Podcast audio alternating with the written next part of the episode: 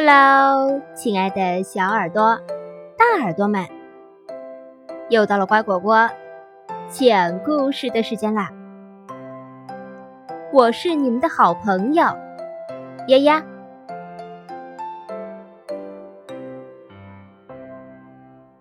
数学帮帮忙，时刻表，上车喽！赶紧上车喽！列车员大喊。杰伊和基特在站台上狂奔。他们刚一跳上列车，列车便缓缓开动了。多悬啊！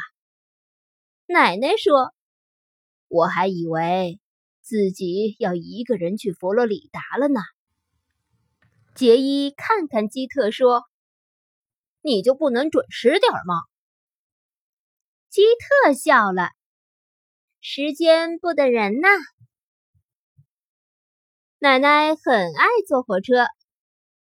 于是，他们都选择了走走停停列车去参加表兄乔的婚礼。杰伊第一个进了卧铺包厢，太棒了！他说：“看看床铺，能从墙壁上折叠下来。”基特说：“太神奇了！”杰伊看了看他那崭新的带日历的防水手表，我们很准时。他说：“十六个小时后将抵达欢乐奶牛。”本次旅行，奶奶、基特和杰伊每人都选了一处要观光的地方。欢乐奶牛是杰伊要去的地方。火车在那里只停靠四十五分钟，他说，所以我们必须安排好时间。基特，基特根本没在听。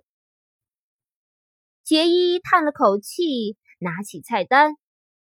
嘿，餐车营业了，你们俩先去吧。基特说：“我这就来。”好吧。杰伊知道，他一会儿又会迟到。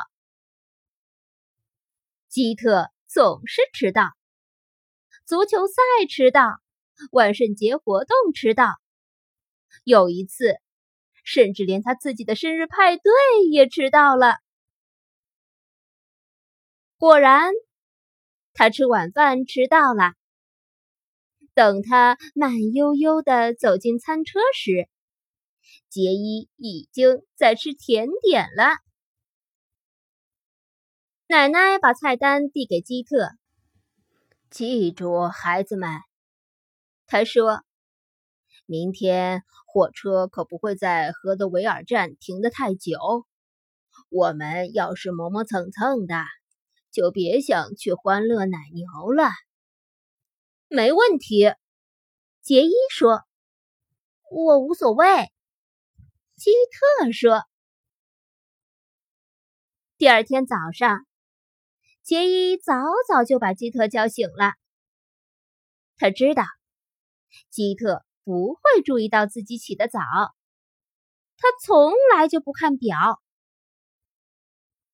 列车刚在河德维尔站停下来，杰伊就催着奶奶和基特赶紧奔向汽车站。”汽车在十一点五十到站，他们在十二点到达欢乐奶牛，时间刚刚好。杰伊在十二点零五点了一杯软糖奶昔，奶奶在十二点零七点了一杯蓝莓白果摇摇乐，可基特一直犹豫不决。猕猴桃葡萄味儿的，他大声念叨着：“香蕉芒果味儿的，还是香梨薄荷味儿的？”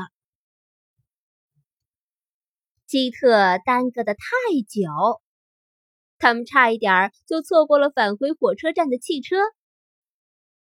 紧接着，汽车被堵在半路上，他们只好一路小跑去赶火车。呃，太悬了！杰伊气喘吁吁地说：“难得有机会品尝下欢乐奶牛的饮品。”基特说：“我必须选对口味才行。”说着，他吸了一大口。嗯，双倍浆果冰柠乐真好喝啊！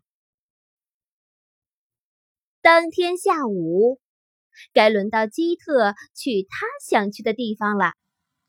他最喜欢的魔术师赫科特和鲍勃。在北卡罗来纳州的坦博斯演出，列车在那一站要接上新的客人，所以奶奶、基特和杰伊有足够的时间去观看下午四点的魔术表演。他们下了火车，奶奶在街上来回看了看，嗯。出租车应该三点三十就到了，可是车在哪儿？基特紧张的问。车迟到了，杰伊说。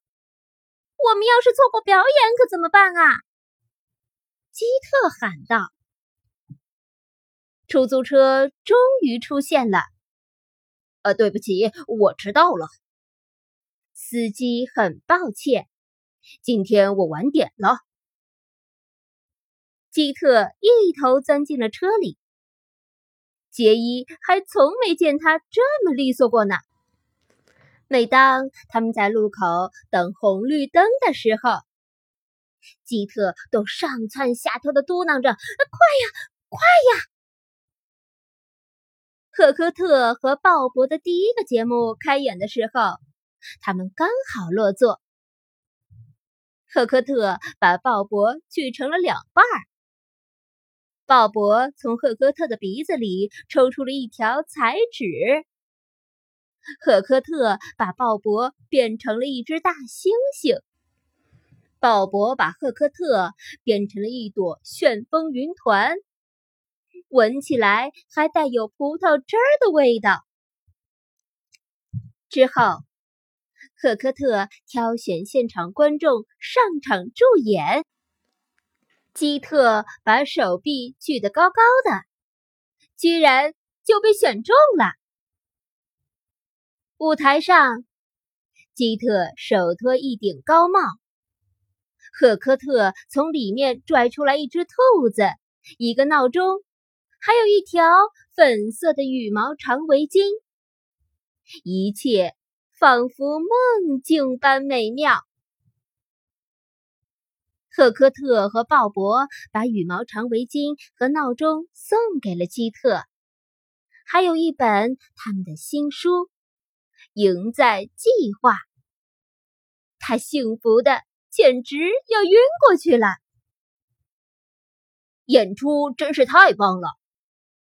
在回去的路上，杰伊说道。基特仍然沉迷在幸福之中。说什么我也不会错过这场表演，他说。这时他想起来，自己差一点儿就错过了这场演出。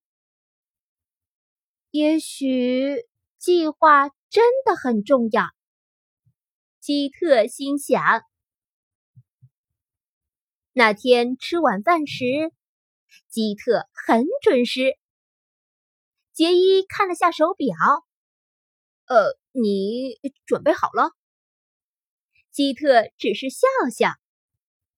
明天你们俩也要准时啊。奶奶说：“别忘了，我们要换乘火车。”没错，杰伊说：“我们会在十点半。”到达科恩德尔，寄存好行李，然后去往您的目的地。第二天，基特依然很准时。他们在十点三十到达科恩德尔站，十一点正好赶上去往洲际博览会的电车。博览会很是壮观，有骑术表演、游艺项目，还有五个棉花糖摊位。但奶奶的心思全在一件事上。